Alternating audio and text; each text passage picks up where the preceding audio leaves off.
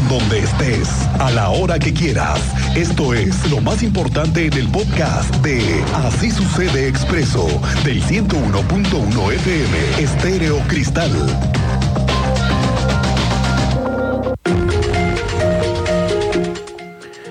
Al mes de enero ya nada más le quedan ocho días.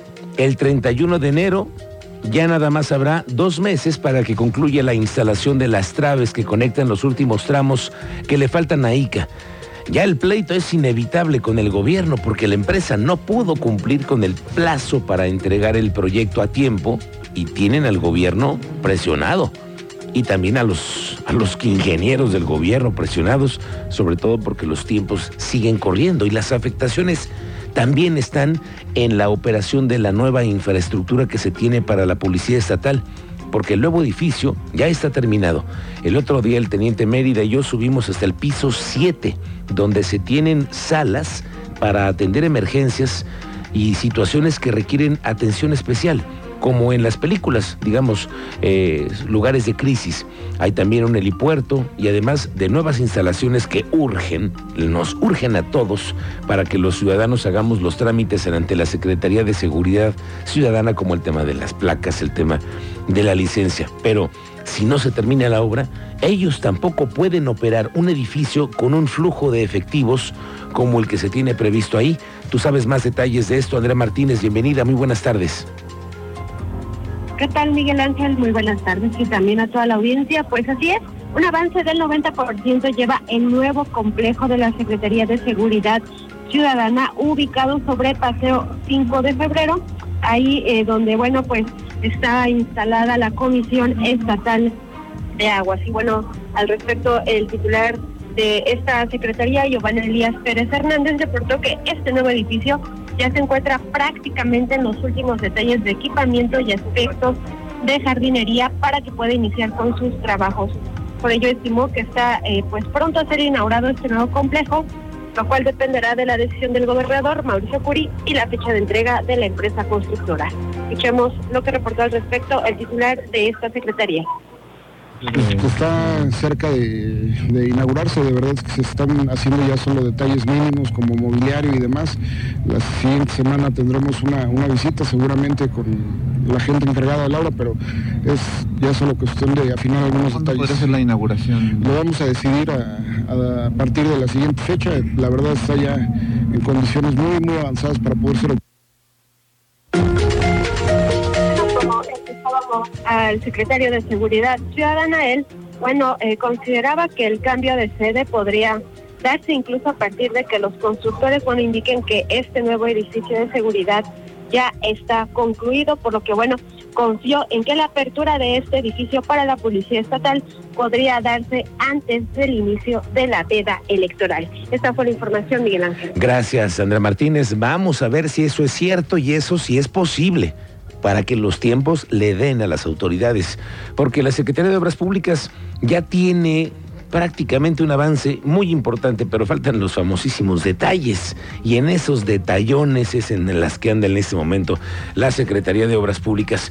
Bueno, ojo con este asunto que le vamos a presentar hoy en Así Sucede Expreso, porque tiene que ver con el primer caso, al menos que se nos presenta este año, con un posible atentado a una mujer política. Ella es una regidora que sospecha que le desconectaron los frenos de su vehículo cuando regresaba de trabajar. Ella forma parte del ayuntamiento y obviamente es parte de la oposición en donde gobierna, que es el Partido Verde.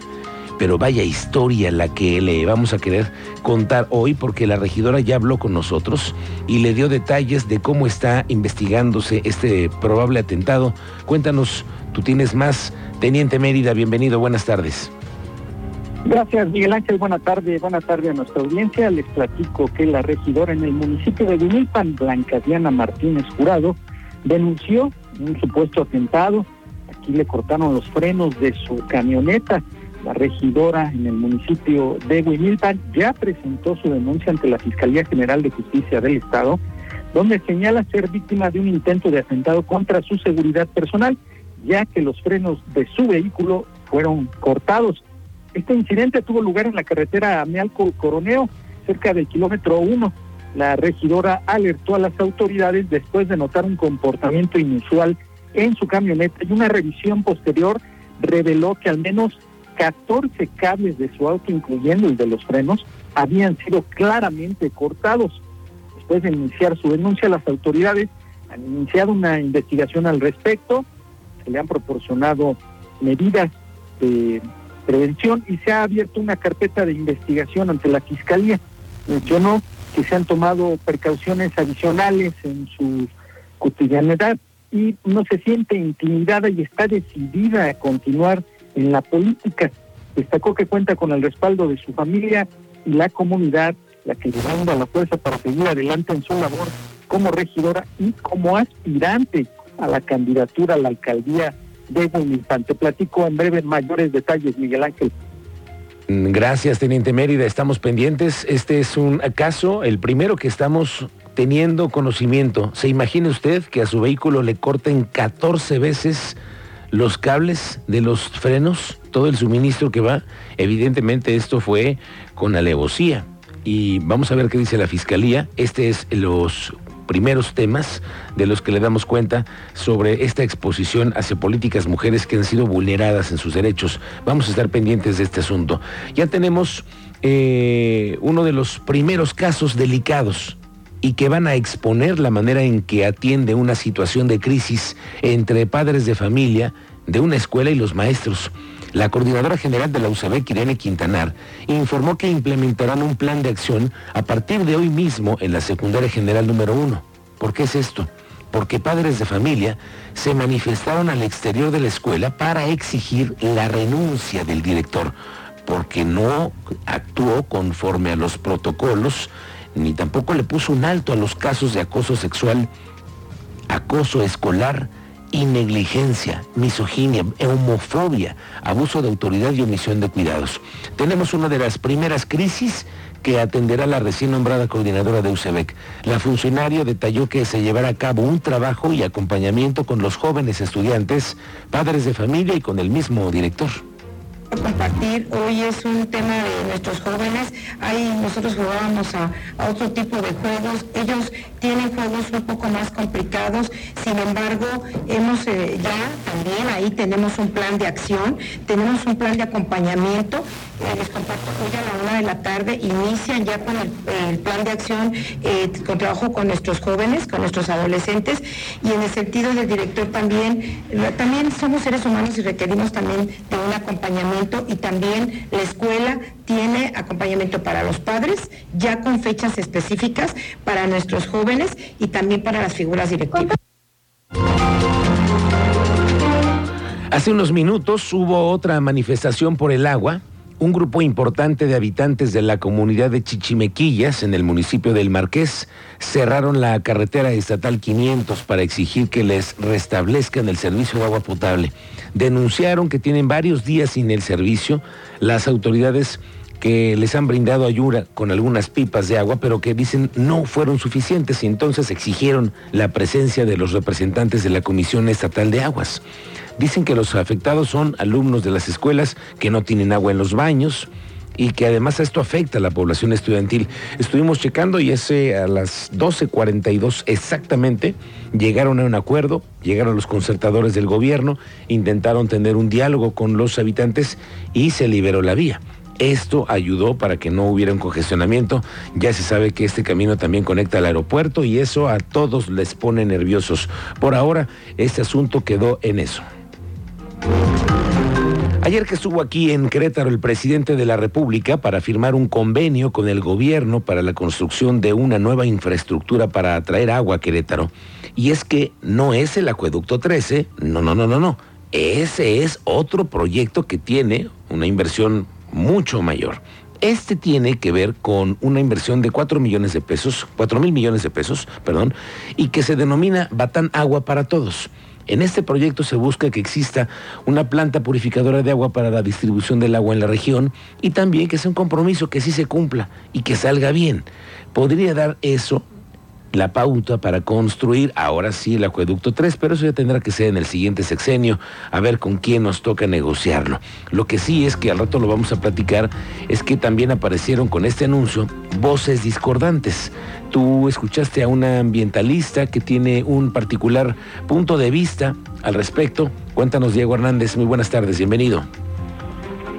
¿Qué? Muy buenas tardes, Miguel Ángel. Como bien refieres, ya llegaron las reacciones después de este anuncio que se dio aquí en el estado de Querétaro por parte del gobernador y del presidente de la República. Al respecto hablamos con Teresa Roldán, ambientalista y pues integrante de la agrupación Voceras de la Madre Tierra, sobre pues este próximo proyecto que se espera que quede concluido en 2026. Al respecto recibí sobre este tratamiento del agua, del agua no es totalmente seguro, sino que podrían quedar algunos remanentes de contaminantes y podría generarse un problema de salud pública. Esto debido a que varias normas oficiales mexicanas Ah, no contemplan diversos contaminantes que hay en el agua. Esto supondría un peligro, por eso hizo el llamado a que tendrá que ser pues las autoridades que las encargadas pues de este proyecto que pongan especial atención en garantizar la calidad que se tenga el agua potable y no genere pues un riesgo a la salud de los queretanos y queretanos de la zona metropolitana. ¿Qué te parece que, que escuchamos la declaración que nos dio al respecto? Ahí estaríamos teniendo tentativamente una emergencia de salud a futuro pronto, porque además hemos modificado mucho los ecosistemas y cada vez somos más vulnerables. Esto nos preocupa, ya que eh, sería a lo mejor firmar acuerdos o un compromiso que sea palpable, el que estas aguas no vayan a tener todo tipo de eh, diversos contaminantes y que además van a atentar contra la salud ya que en las normas que se utilizan actualmente hay muchos contaminantes que no se están tomando en cuenta. Diego. Bueno, Miguel Ángel, como, y como refería, ayer se firmó este convenio entre la Presidencia de la República y el gobierno de Querétaro para que se lleve a cabo este proyecto del sistema hídrico El Bastar de acuerdo a lo que explicó el vocal ejecutivo de la Comisión Estatal del Agua, se planea captar la mayor agua que se pueda de la zona metropolitana del estado. Esta iría al Batán para ser tratada y después sería, cuando ya sea potable, redirigida hacia la población queretana para su consumo. Es el plan que se tiene. Este sistema hídrico tendrá pues una esperanza de vida de 20 años, fue lo que refirió el vocal y tendrá un costo de 4 mil millones de pesos, un poco más barato que lo que se planteara con el acueducto 3. Sin embargo, este, la ambientalista se dio esta duda de cómo garantizar que sea un pues agua potable y libre de contaminantes y así esperar este que sea agradable para los que no sea una cuestión que busque que resuelva la Comisión Estatal de Agua y responda al respecto, ya que ellos tienen que garantizar que pues sea un producto de calidad y no genere pues un estrago a largo plazo. Es el reporte que tenemos. Muy bien, gracias Diego Hernández. Estamos pendientes porque estas voces van a seguir apareciendo y conforme se acerque el proceso electoral, más. Ya verá usted, este es un tema en el que hay un acuerdo entre la presidencia de la República y entre el gobierno de Querétaro. Sí, ayer se firmó entre el presidente y el gobernador Curi, pero de ahí todavía falta mucho tramo. Vamos a ver qué pasa. Por cierto que para sensibilizarnos mucho más acerca de lo que está pasando con el agua, de dónde se pretende extraer, cómo hoy se explota y cómo finalmente está causando entre los políticos una verdadera guerra, ¿eh? porque pronto se irá agudizando. Ya lo irá usted viendo porque el recurso tiene un límite y cada vez es más difícil y costoso traer el agua a Querétaro. Y por eso, hablando de eso, las agrupaciones que componen el Festival Agua que Corre dieron a conocer el lanzamiento del documental Agua que Corre, las causas que no une. Este proyecto, la movilización social que hubo en torno al agua, recientemente aquí en Querétaro, tiene algo que ver con la explicación que se da. Francisco Landa, uno de los integrantes de este festival, nos cuenta.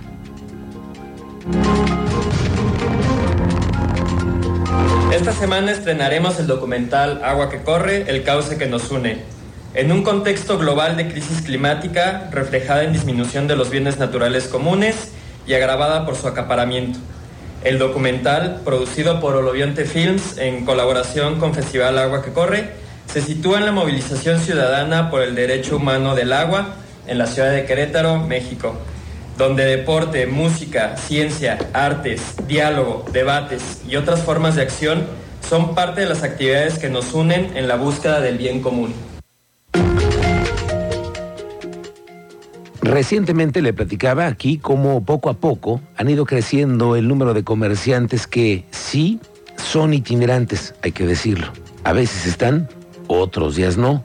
Hay domingos que hay más, hay lunes o martes que no aparecen, pero cuando están se disfrazan de simpatizantes de proyectos políticos como el de Morena.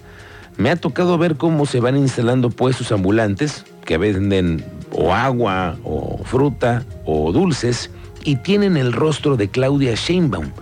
Y ni andan promocionando la campaña, eso también lo noté, pero sí los inspectores pues evitan molestarlos porque tal vez forman parte de un equipo de Sheinbaum y van y vienen. Entonces le digo que es como una molestia itinerante. Pero lo que no han podido erradicar del primer cuadro y de la Alameda es el tema de la prostitución de mujeres. ¿Qué dice el gobierno municipal? Alejandro Payán, tú siempre estás pendiente de ello. Muy buenas tardes.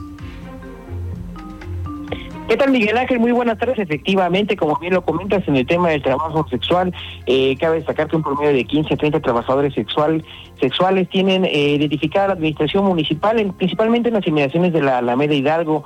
Eh, las autoridades municipales han iniciado el diálogo con ese sector y establecimientos cercanos como hoteles cercanos para reducir esta actividad y que se cuente con las medidas de seguridad adecuadas. Esto lo dio a conocer el secretario de Gobierno, Juan Carlos Arreyes. ¿Te parece bien? Vamos a escuchar un poco de explicación que nos dio acerca de esta eh, regulación que están tratando de tener y este acercamiento con este sector eh, de las trabajadoras sexuales. Mira, es un, es un padrón volátil, la verdad es que estamos ¿Entre cuánto y cuánto están entre, oscilando? Entre 15 y 30 personas, según el día. y, y, hay una edad promedio, eh, sobre todo por el tema de protección a, a, a menores de edad. Oye, ¿Hay menores de edad ahí? Este, este, no lo tenemos identificado. La verdad es que no tenemos ¿Con quién trabajan ustedes cuando sostienen este tipo de reuniones? ¿Es de manera directa con, con, ella, eh, con, con ellas o hay algún representante este, de este gremio? Mira, este, hay algunas servidoras que sí están agremiadas con, y platicamos con sus líderes, otras ejercen su actividad de manera, de manera individual.